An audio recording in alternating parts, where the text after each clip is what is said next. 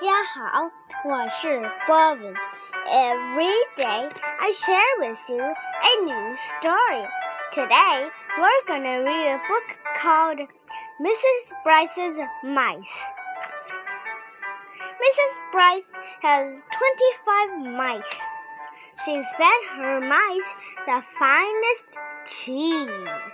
She washed them and dried them behind the ears so there was always clean. Mrs. Brice loved to play the piano. When she played the piano, twenty-four little mice danced around her. One very small mouse danced on top of her hand. He was afraid to fall between the keys.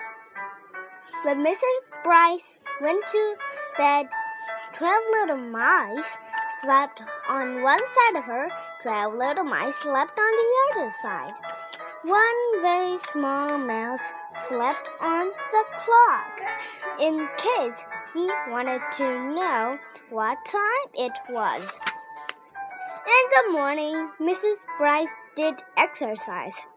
She stretched her arms and legs. She bent over and touched her toes with her fingers. One, two, three, four, five, six.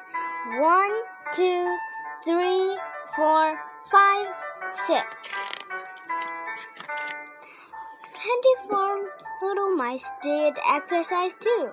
They stretched, they bent, they touched their toes. One very small mouse kept right on sleeping. It's time for our walk, said Mrs. Brice. Twelve little mice walked in front of her. Twelve little mice walked in back. One very small mouse sat on top of, on, of Mrs. Brice's hat, so he could see where they were going. He saw a cat. Twelve little, twelve little mice ran this way twelve little mice ran that way.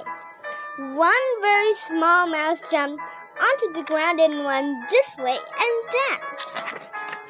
He ran so many different ways, the cat got tired of chasing him and went back to do whatever he had been doing.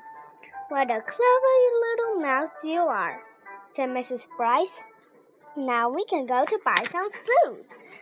Twenty-four little mice sat in a cart and enjoyed the ride. One very small mouse sat in front. They went up one mazel and went down another. Mrs. Brice bought food in cans, food in jars, hot, cold food, hot food. Now we can go home said Mrs. Brice. Twenty-four little mice were glad, but one very small mouse kept leading the way. He led them to the dairy counter. Mrs. Brice bought a nice big cheese. Then she and her mice went home to eat it. After they ate, Mrs. Brice sang and played the piano. Twenty-four mice danced around her. One very small mouse kept right on eating. The end. Do you like that story?